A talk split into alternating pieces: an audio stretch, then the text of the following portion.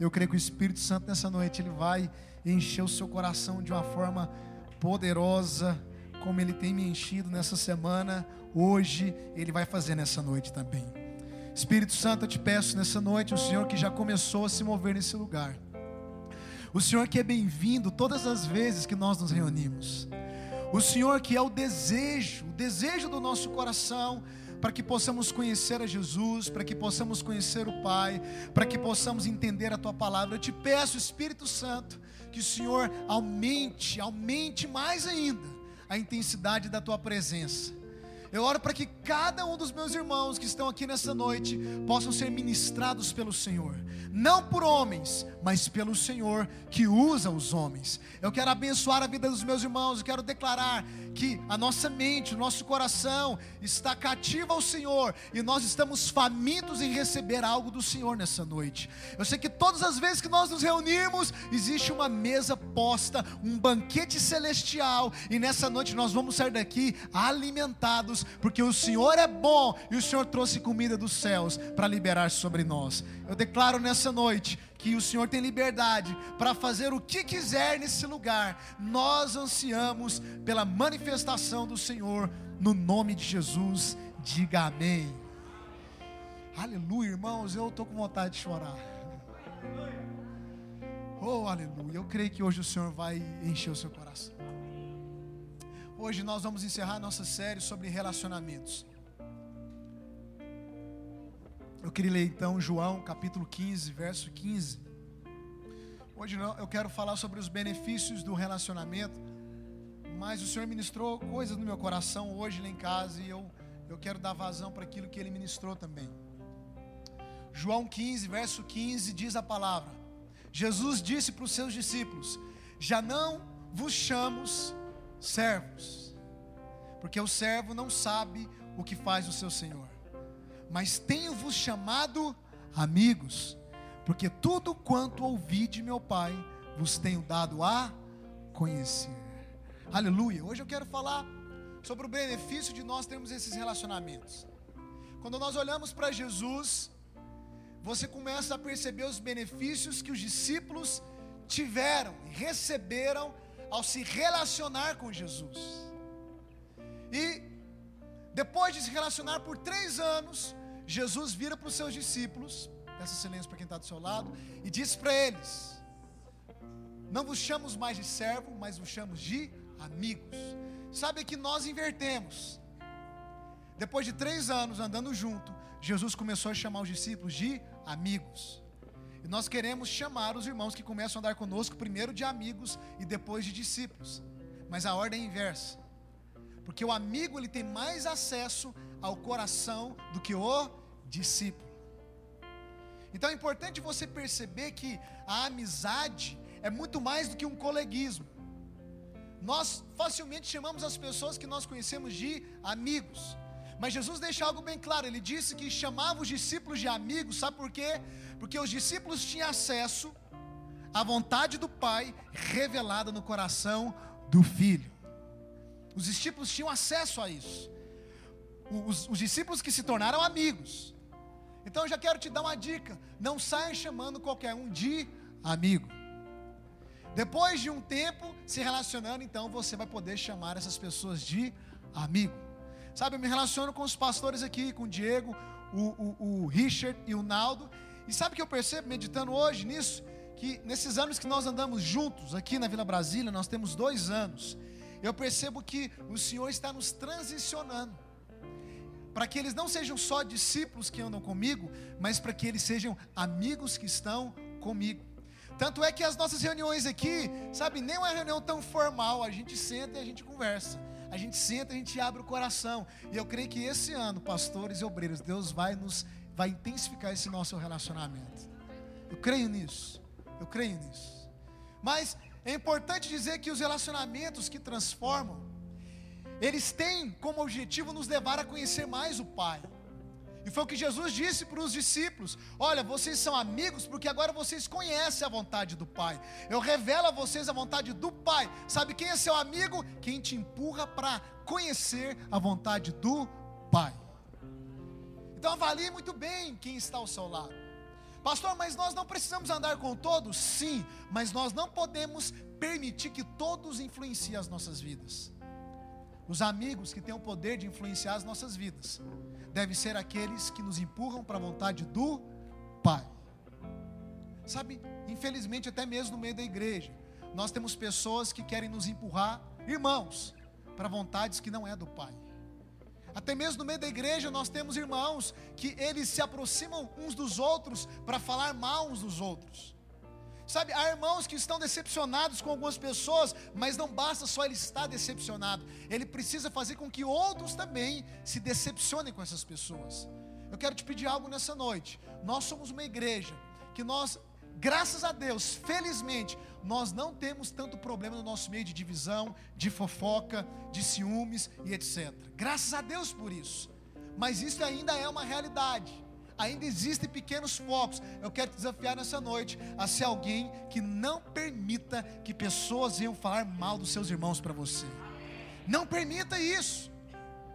Não permita que pessoas te influenciem para falar mal da sua liderança, para falar mal dos seus pastores. Nós fomos chamados para sermos uma família, e eu sei que nós temos defeitos, eu sei que nós erramos uns com os outros, mas isso não é motivo para nós desistirmos dos relacionamentos. Pelo contrário, quando o embate vem, nós temos a oportunidade de reajustar os nossos relacionamentos. O relacionamento só é reajustado quando os embates vêm. Eu te pergunto nessa noite: seus amigos têm te empurrado para onde? Os irmãos que você tem ao seu lado, tido como amigos, estão te empurrando para onde? Esses irmãos estão levando você a amar os outros. Esses irmãos estão é, permitindo, você está permitindo esses irmãos ao, ao seu lado para que eles te empurrem para a vontade de Deus. Avalie isso nessa noite. Hoje eu queria mostrar alguns desses benefícios. E eu vou fazer o contrário. Depois você vai pegar o esboço e vai perceber. Hoje eu vou começar a mensagem do fim e vou caminhar para o início. Amém? Eu vou fazer igual Deus, porque Deus começa do fim para o começo. Hoje eu vou começar do fim para o começo. Amém? Eu queria tomar duas pessoas para que nós pudéssemos aprend aprender com essas pessoas que se relacionaram com Jesus, os benefícios que podemos ter em termos relacionamentos de verdade. Relacionamentos que nos empurram para a vontade do Pai. E a primeira pessoa é Marta. Diga Marta. O que o relacionamento de Jesus com Marta nos ensina? Ensinou para ela e ensina para nós. Você sabe que Marta era uma pessoa muito agitada, amém? Você conhece pessoas agitadas? Olha para o seu lado e vê se tem alguma pessoa ansiosa aí do seu lado. A maior característica de Marta, olha para cá, era que Marta era agitada. Lá em Lucas 10, depois você pode ler. Jesus ele vai comer na casa de Marta, Maria está aos pés de Jesus. E Marta correndo de um lado para o outro, agitada, ansiosa. E ela vem então e dá uma bronca em Jesus. Porque Marta, ansiosa, tem coragem de dar uma bronca em Jesus. E ela diz: Olha, o Senhor não se importa que eu esteja aqui servindo, correndo de um lado para o outro, e minha irmã esteja à toa, em outras palavras, sem fazer nada. Jesus diz: Marta, Marta, você anda inquieta, você anda ansiosa. Marta, você, tá, você está preocupada com muitas coisas, mas uma coisa só é necessária.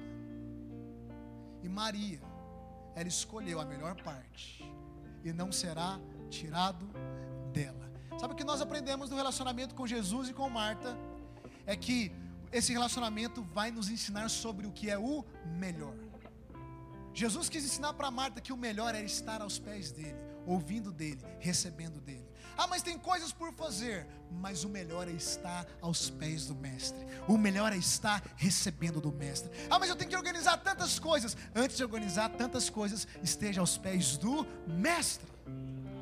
E muitas vezes nós percebemos irmãos aos nossos lados, correndo, ansiosos, preocupados. Eu quero te desafiar a ser como Jesus, a dizer para esses irmãos que você se relaciona, irmão, uma coisa só é necessária: esteja aos pés de Jesus. Se tranque no seu quarto, esqueça de tudo. Vá, vá buscar o Senhor, vá ouvir do Senhor. Eu já tive momentos na minha vida aonde eu estava ansioso, preocupado, preocupado com as finanças, preocupado com as coisas que tinha para resolver. E, e, e, teve um dia que no meio do meu trabalho lá na minha empresa, eu simplesmente peguei o meu carro, fui para minha casa, sem avisar nada para ninguém, entrei no meu quarto, no expediente do trabalho. Não faça isso se você é funcionário. Eu fiz porque eu sou o dono da empresa.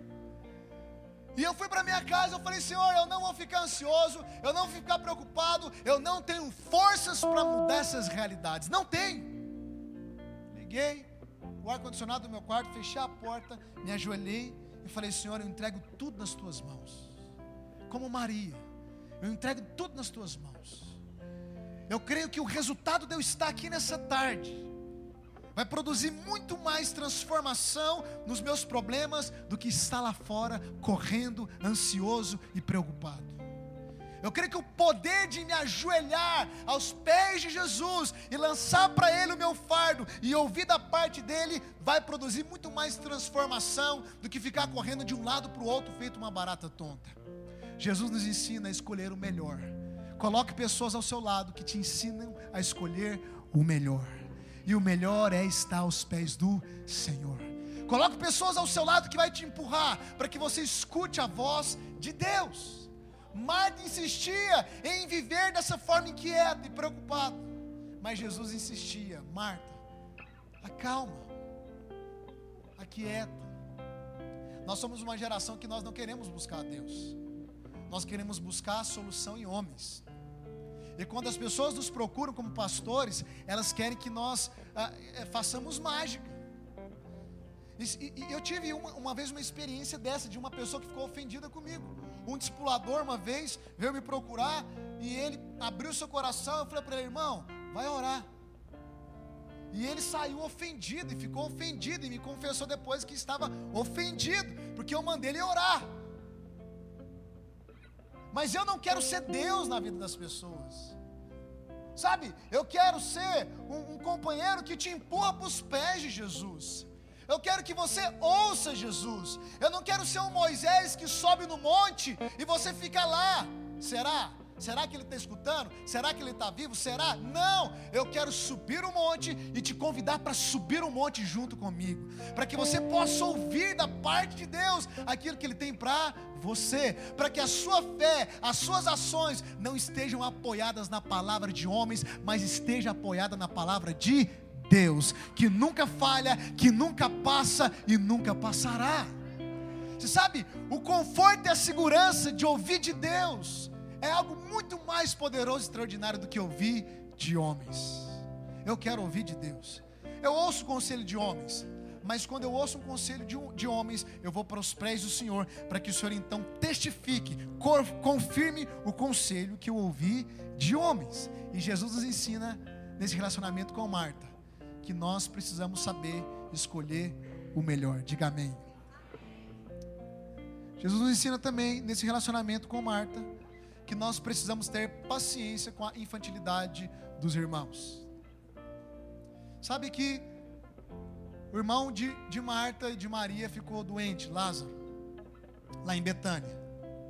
Então, Marta envia pessoas para avisar para Jesus que o seu irmão estava enfermo e ela desejava que ele fosse lá para poder ministrar a cura. De da onde Jesus estava até Betânia, você tem um caminho para percorrer de 40 quilômetros. Mas a Bíblia diz que Jesus, aleluia, Jesus, ele ficou dois dias. Volta para a tela anterior. Para de mexer aí. Jesus ficou com muito amor e carinho. Jesus ficou. Isso é relacionamento. Jesus ficou dois dias no lugar aonde ele estava, para depois pra partir para Betânia. E a Bíblia narra que quando Jesus estava chegando, Lázaro já estava o quê? Morto. E aí, Marta e Maria, elas vêm ao encontro do Senhor e Marta começa a questionar o Senhor. Ela diz: Olha, Jesus, o Senhor demorou. Se o Senhor tivesse chegado, se o Senhor tivesse atendido de prontidão, o meu irmão estaria vivo.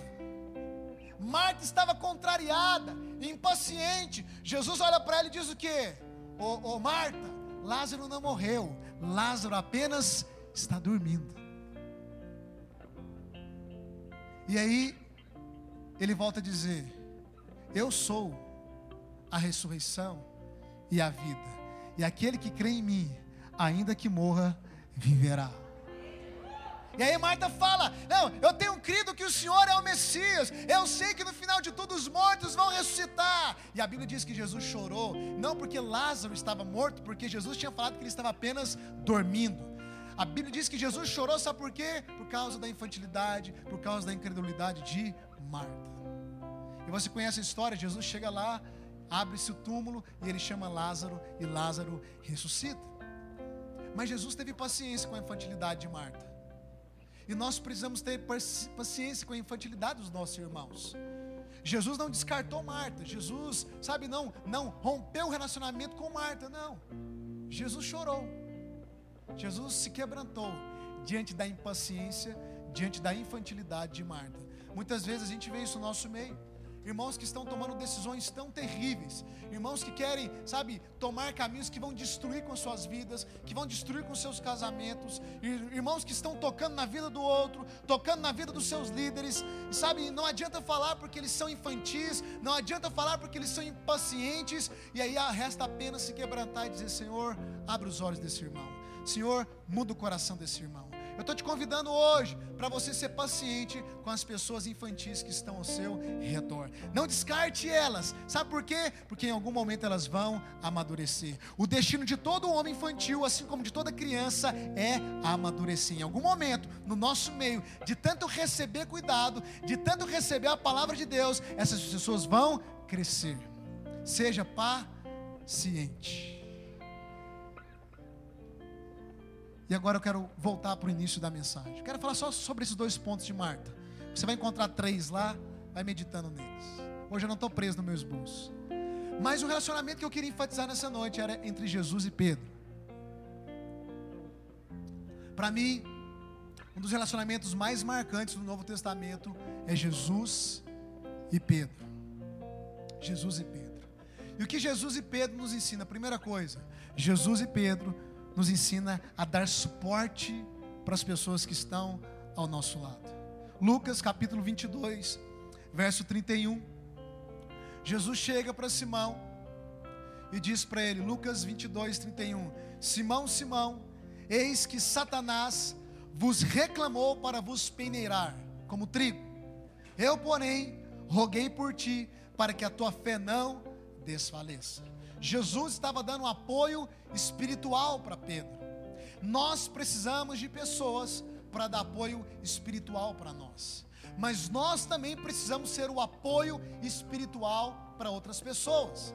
Jesus não disse que iria livrar Pedro, livrar Pedro do teste, apenas disse: Eu vou orar por você, eu vou interceder por você, para que a sua fé não desfaleça.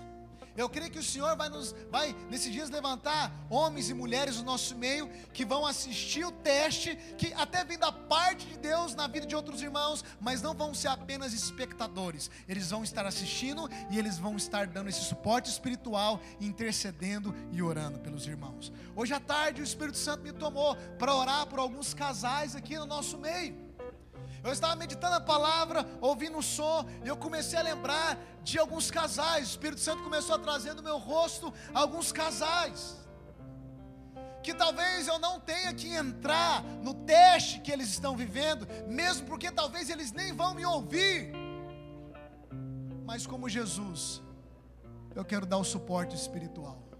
Como Jesus, eu preciso pelo menos me levantar para clamar, para que a fé desses casais não desfaleça.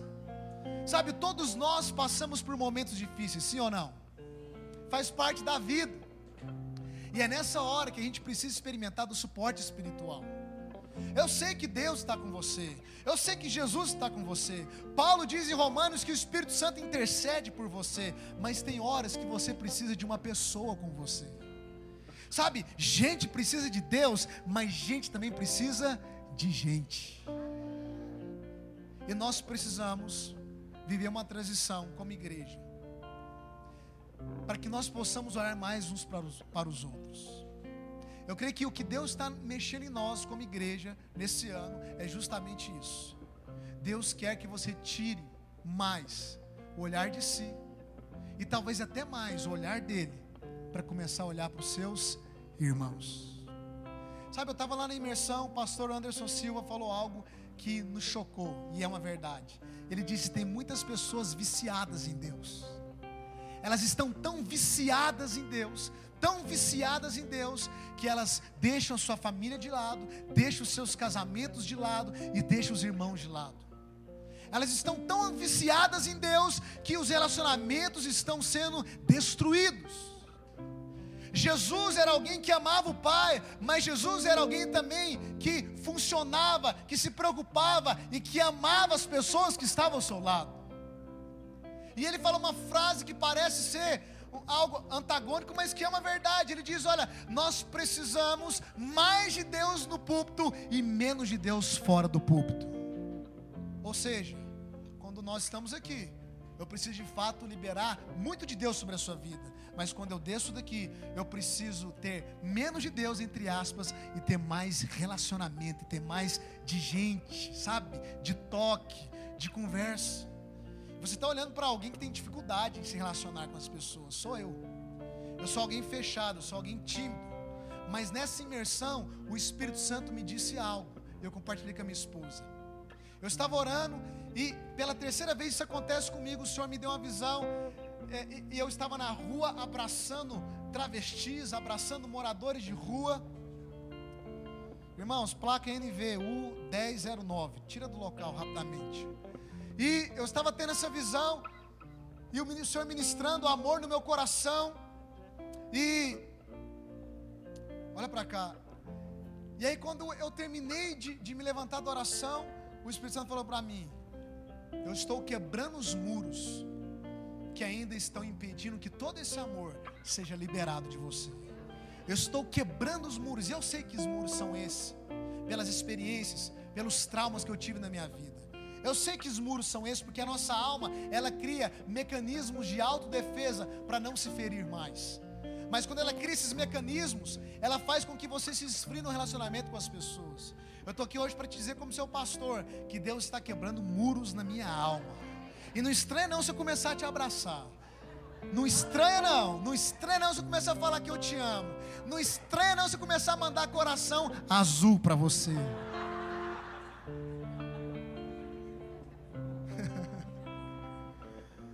Oh Espírito Santo. Meu Deus. Eu vou conseguir ir aonde eu quero. Eu vou aonde Deus ministrou no meu coração nessa tarde. Jesus mostrou no relacionamento com Pedro que as frustrações, elas não são o fim nas nossas vidas. Você sabe que Pedro negou Jesus. Pedro tinha jurado para Jesus que estaria com Jesus até o fim, até a morte.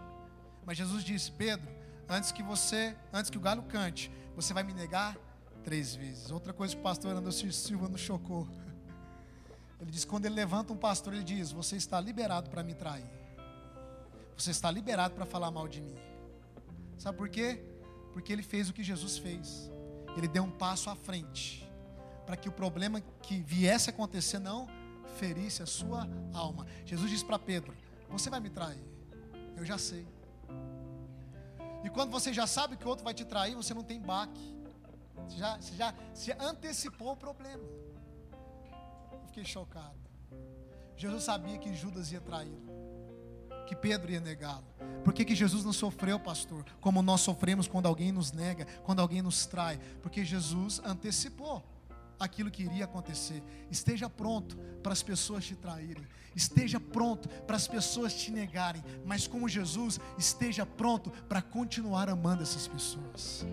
Porque foi o que Jesus fez com Pedro, foi o que Jesus fez com Judas. Quando Judas chegou no Getsemane e ele combinou com os fariseus que o sinal daquele que deveria ser entregue para ser crucificado era um beijo no rosto. Quando Jesus dá um quando Judas dá um beijo no rosto de Jesus, Jesus fala o quê? Porque, porque faz isto, amigo. Chama Judas de amigo. E Pedro está frustrado, porque ele negou o mestre, ele negou aquele que deu uma nova identidade para ele. Pedro está frustrado porque aquele que tem palavras de vida eterna foi negado. Porque quando perguntaram para Pedro, olha, você também estava com ele, ele disse: Não, eu não conheço esse homem. Eu não conheço esse homem, eu nunca vi esse homem. Mas o seu mestre agora foi preso, foi crucificado, está morto, sepultado, e Pedro está frustrado. E a história continua. Maria Madalena, ao amanhecer, você conhece a história? Ela corre para o túmulo de Jesus. E ela corre para o túmulo de Jesus, junto com Maria. E quando ela chega no túmulo, ela encontra o túmulo aberto e vazio. Maria Madalena está ali chorando aos pés de Jesus, ou aos pés do túmulo. E ela percebe alguém aproximar atrás dela. E ela acha que é o jardineiro. E de fato, era o jardineiro. Era o jardineiro, era o segundo jardineiro, porque o primeiro jardineiro falhou lá no Éden, mas o segundo jardineiro, ele não falhou. E aí, Maria questiona: aonde colocar o meu Senhor? Aonde está o meu Senhor? E ela achava que era o jardineiro. De repente a voz diz: Maria. E Maria levanta, reconhece a voz e diz o que? Mestre, é o Senhor. E Jesus disse para ela o seguinte: vá adiante, avise aos discípulos e a Pedro me encontrarem na Galileia. Eu vou estar esperando por eles. Sabe o que é interessante? Que Jesus conhecia o sofrimento de Pedro e a frustração de Pedro. E Jesus disse para Maria especificar quem ela iria procurar no particular. Pedro. Ela deveria avisar os discípulos, mas para Pedro ela deveria chegar no particular e dizer para ele: Pedro, o mestre mandou te dizer que ele vai te esperar na Galiléia. Jesus fez questão, fez questão, porque a frustração de Pedro e a negação de Pedro não mudou o amor de Jesus por ele. Jesus conhecia, Jesus sabia que Pedro estava daquela forma. E aí, Pedro, então, passado alguns dias, Pedro diz ou resolve ir pescar. Você conhece o texto? Pedro está frustrado, Pedro está triste, Pedro está deprimido e ele resolve ir pescar. Ele resolve voltar a fazer aquilo que ele fazia antes de ter encontrado com Jesus. Você sabe que Pedro era um pescador, não só um pescador, mas ele era um empresário da pesca. E quando Pedro resolve pescar, a Bíblia diz que outros discípulos seguiram Pedro. E aí eu vejo Pedro voltando para a mesma praia, para o mesmo mar e para o mesmo barco onde tudo começou. Tudo começou naquela praia, tudo começou naquele mar, tudo começou naquele barco. E você encontra o primeiro apóstolo na história do Novo Testamento se desviando. Esse foi o dia que Pedro desviou. Foi o dia que ele resolveu voltar para a velha vida. Foi o dia que ele resolveu voltar a fazer o que ele fazia. Eu fico imaginando Pedro, Pedro então ali naquele barco, frustrado, deprimido, angustiado, olhando para a praia, olhando para a paisagem, e talvez Pedro estava ali pensando: aqui onde tudo começou, é onde tudo está terminando. Um dia ele chegou nessa mesma praia e disse para mim: Eu farei de você pescador de homens. Na mesma praia, Pedro está alimentando a frustração. Na mesma praia, Pedro está entristecido. Na mesma praia, Pedro está dizendo: acabou tudo, acabou meu chamado, acabou o propósito, não existe mais possibilidades. Eu neguei o mestre e o mestre morreu. Mas aí Pedro pescando e talvez olhando para o horizonte, Um dos discípulos, chamado João, enxerga um homem na praia. E aquele homem faz uma pergunta e grita para eles: Ei, vocês não têm nenhum peixe aí não? E aí João olha para Pedro e diz: Pedro, é o mestre. E você sabe, hoje o Espírito Santo está ministrando meu coração. Por que, que Pedro pulou do barco? Por que ele não esperou o barco chegar? Por que, que Pedro foi na frente de todo mundo? Sabe por quê? Porque Pedro tinha uma palavra, e a Pedro. Ele sabia, ele lembrou. Marta falou que ele tinha, ele queria falar comigo pessoalmente. Pedro pula do barco, diz o texto, sai nadando, sai correndo, e ele encontra com aquele que havia negado. Ele encontra com aquele que ele havia traído. E antes que os outros cheguem, Pedro se antecipa para ter a conversa com o mestre. E sabe que o que o Espírito Santo ministrou no meu coração também? Que Jesus voltou, aquele que foi negado voltou, porque a tendência nossa, quando nós somos traídos e negados, é fugir, é sair, é deixar. O que foi negado voltou, e quando ele voltou, a esperança brotou no coração de Pedro, e Pedro, naquele dia, ele pôde perceber em cima do barco: ele não desistiu de mim. Ele voltou, eu o neguei e ele voltou, porque ele não desistiu de mim. E aí começa aquela conversa que você conhece. Jesus olha para Pedro e diz: Pedro, você me ama mais do que estes outros? Eu penso que estes, Jesus apontou para os discípulos se aproximando no barco, porque Pedro estava lá na praia com Jesus. Você me ama mais do que esses outros? E Pedro responde o que? Sim, Senhor, eu te amo. E talvez você já escutou isso. A palavra no original, quando Jesus pergunta, você me ama, a palavra amar é ágape, amor incondicional. Mas quando Pedro responde, sim, eu te amo, a palavra da resposta de Pedro não é ágape. Ela tem um sentido de gostar. A frase ficaria assim: Pedro, você me ama? E Pedro responderia: Jesus, eu gosto do Senhor. Pedro, pela segunda vez, você me ama? E Pedro diz o que? Eu gosto do Senhor. Pela terceira vez, Pedro, tu me amas? E Pedro entristece, porque ele percebeu o que precisava ficar evidente. Jesus queria deixar algo evidente na vida de Pedro. Ele se entristece e diz: Senhor, tu sabes, tu sabes que eu só gosto do Senhor, tu sabes que eu não consegui ir até o fim, tu sabes que eu não consegui sustentar minha palavra. Tu sabes que eu te neguei. Tu sabes que eu tenho fugido do seu propósito. Tu sabes, Senhor. E Jesus finaliza dizendo: Pedro, eu sei que você só gosta de mim. Pedro, eu sei que você não conseguiu sustentar a sua palavra. Mas Pedro, lembra do que eu te disse?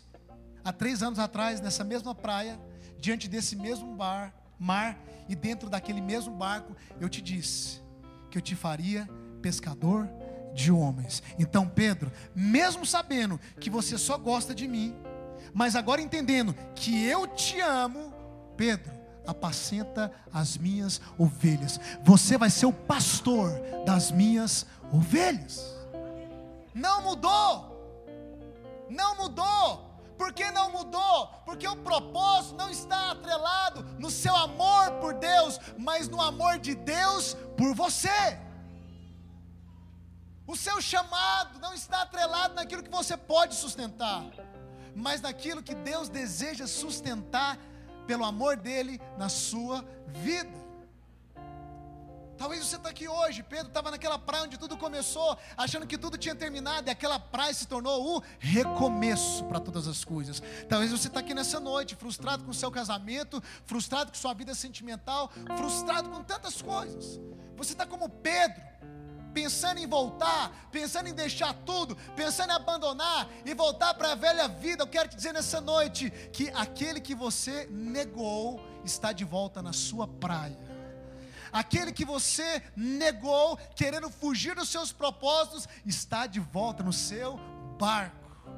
E você sabe, essa noite o Espírito Santo me falou que é uma noite de novos recomeços na vida de algumas pessoas aqui. Deus vai trazer novos recomeços em casamentos, Deus vai trazer novos recomeços na vida de jovens.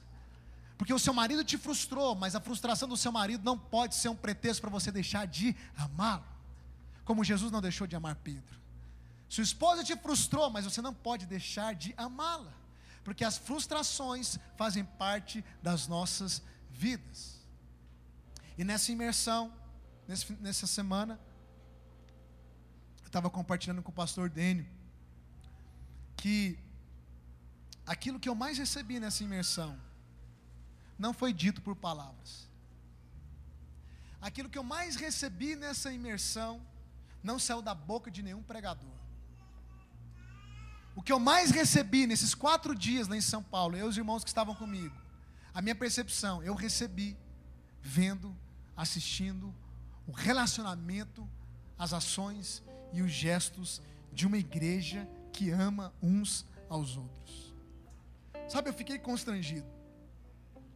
Eu fiquei constrangido com a equipe de servos que estava naquele, naquela imersão, servindo por quatro dias, dando o seu melhor, dormindo três horas por noite, sem receber nada.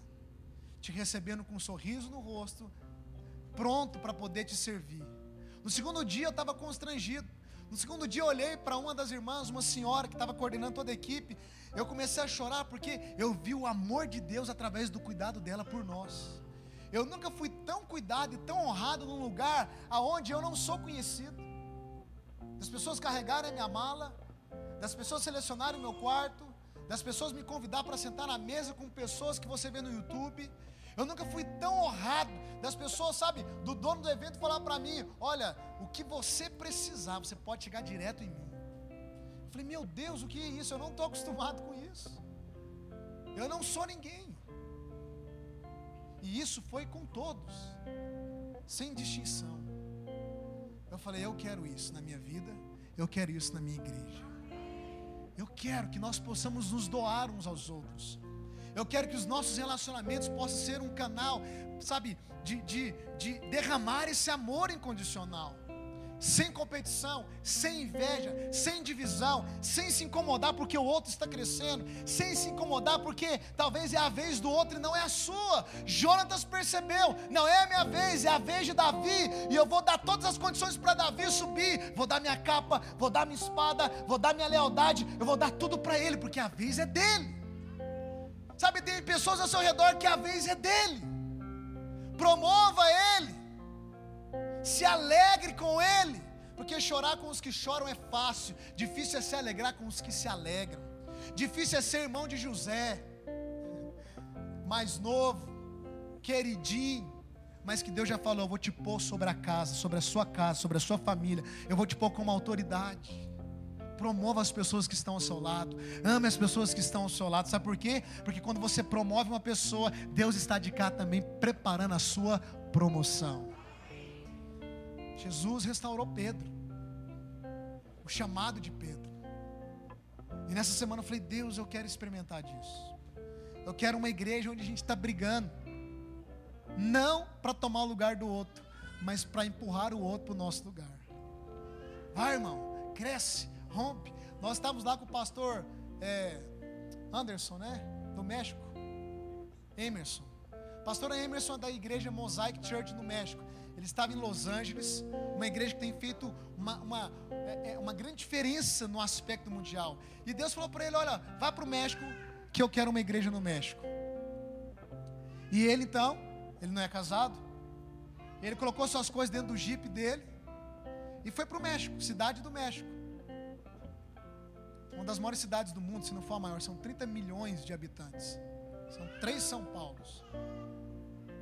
E não foi com equipe, não tinha estratégia. Deus falou para ele: comece uma reunião na sua casa. Tem seis meses que o pastor Emerson está no México. Tem seis meses que ele está no México. A igreja dele hoje chegou a 2.200 membros em seis meses. Em seis meses, 40 mil pessoas passaram pela igreja dele. Em seis meses. E eu fico olhando, esperando. Ele vai contar o segredo. Ele vai contar o segredo. Ele vai falar a estratégia. Qual que é a estratégia? Qual que é o segredo? E eu percebi na mesa com o Gilberto Araújo, depois na mesa com os irmãos lá na imersão, que esses pastores estão cansados de que as pessoas perguntem para eles qual é o segredo e qual é a estratégia. Ele disse: não é segredo, não é estratégia. Estratégias têm o seu lugar, são importantes, mas é amar as pessoas incondicionalmente. É ser uma igreja que ama, é ser uma igreja que se doa. Deus falou para ele: abra sua casa, e a igreja vai entrar na sua casa, se doe pelas pessoas que vierem, ame todos de maneira indistinta. Eu falei, é isso. Não é, não, sabe, nós temos um modelo, nós temos estratégia, amém por isso. Mas não é isso que vai fazer com que a igreja impacte o mundo. Que vai impactar o mundo é o amor incondicional que vai fluir da igreja. É quando nós aceitarmos as pessoas com as suas infantilidades, com as suas ansiedades, com as suas indiferenças. É quando você abrir a porta para o homossexual, abraçar ele, dizer que ele é amado, sem querer apontar o dedo para a cara dele. É quando você olhar para o irmão em Cristo, que tem o mesmo espírito que você tem, o mesmo pai que você tem, e aprender a amar esse irmão, sem desistir do relacionamento com ele. Se nós não formos uma igreja que flui no amor de Deus, nos relacionamentos, irmãos, não adianta estratégia, não adianta movimento. Esse homem não teve estratégia, esse homem só amou cada um que chegou na sua casa. Meu Deus do céu, 2.200 pessoas em seis meses. Meu Deus do céu. Ele fala: o número é importante para mim, porque atrás de cada número tem uma pessoa que é alvo do meu amor. Um ex-presidiário, ficou preso seis anos, porque se desviou quando jovem foi mexer com droga. Um ex-presidiário está revolucionando, está numa das maiores cidades do mundo, em seis meses. O que vai ser daqui dez anos essa igreja lá? Daqui dez anos. Ele disse que ele foi convidado pelo homem mais rico da cidade do México para voar no seu helicóptero, visualizar a cidade. E o homem perguntou para ele: Por que você faz tanto por essa cidade? Ele disse: Porque eu amo essa cidade e eu vou fazer tudo por essa cidade. E o cara milionário que não é crente olhou para ele e falou também: Eu amo essa cidade e o que você precisar, eu vou te disponibilizar para que nós possamos mudar a história dessa cidade. Meu Deus do céu, estou te convidando essa noite. Permita o amor de Deus encher o seu coração. Permita Deus sarar feridas, curar barreiras. Sabe, hoje você precisa ter a, a vergonha na cara de não sair daqui se você está com problema com algum irmão. Sabe, a graça ela precisa descer dos púlpitos e entrar no meio do povo. Existe muita graça sendo pregada nos púlpitos, mas que estão ausente, que está ausente no meio do povo. Existe muita graça sendo escutada, mas pouco praticada. Se você hoje está aqui com problema com algum irmão, você precisa hoje abraçar esse irmão e dizer para ele, irmão, eu estou contigo, eu te amo. Não importa as minhas e as suas falhas, não importa. Nós somos chamados para sermos família.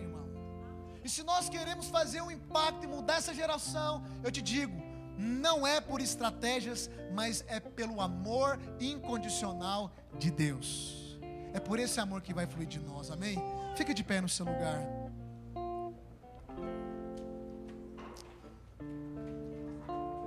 Eu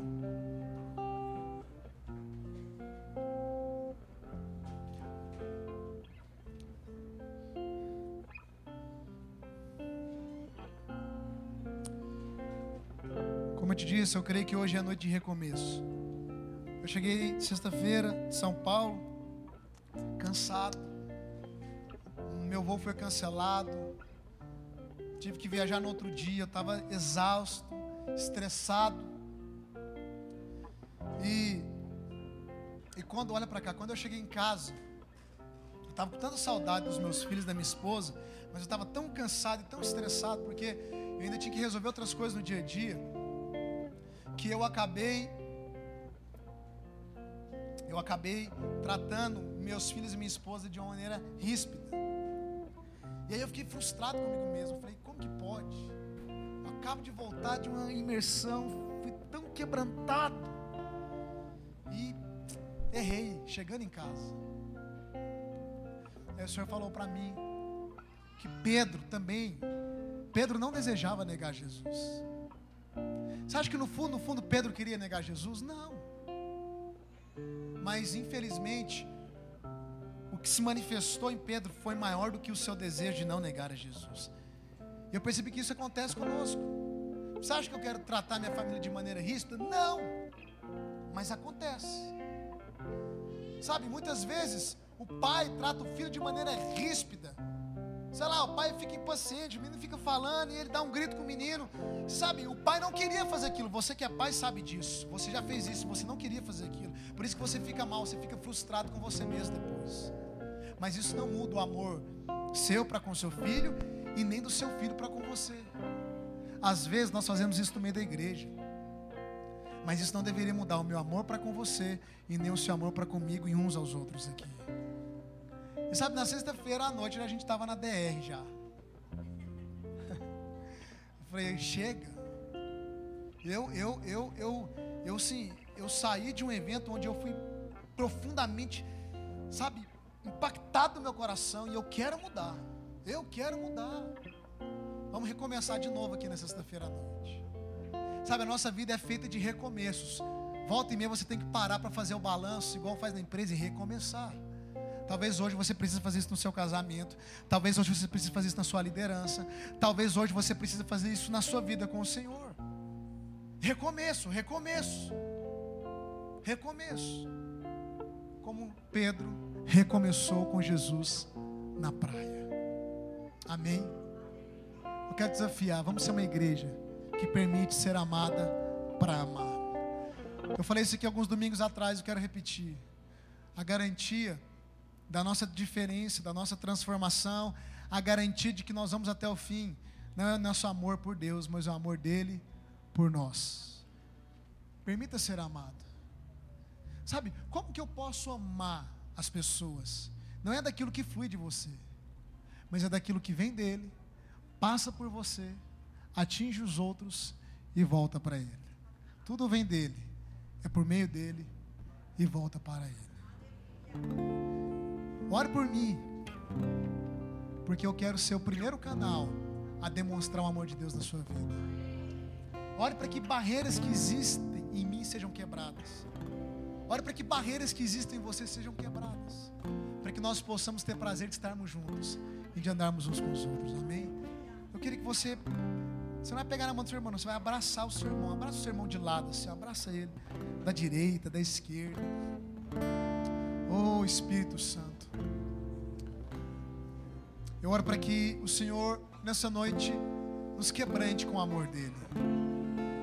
Eu oro para que nessa noite o Espírito Santo nos faça uma igreja que se alegre. Que se alegre com o crescimento uns dos outros. Que se alegra com a promoção uns dos outros.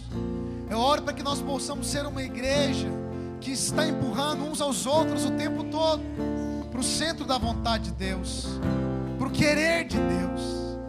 Senhor, eu te peço nessa noite, com teu amor, destrói no nosso meio, quebra as barreiras de inimizade, remove as frustrações, sara feridas de casamentos, de líderes e liderados, entre irmãos.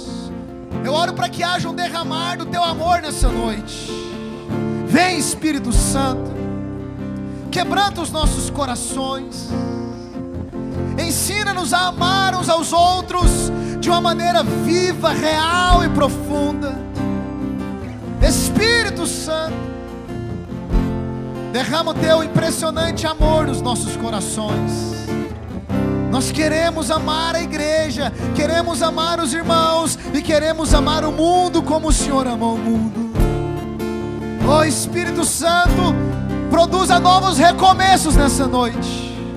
Recomeços em casamentos, recomeços em lideranças, recomeços emocionais, recomeços em relacionamentos. Espírito Santo, o nosso coração está aberto para que o Senhor derrame sobre ele o teu amor incondicional. Antes de eu falar, tu cantava sobre mim. Tu tens sido tão, tão bom para mim. Deixa cante, deixa o Senhor ministrar. Deixa eu respirar sopraste tua vida em mim. Tu tens sido tão, tão bom.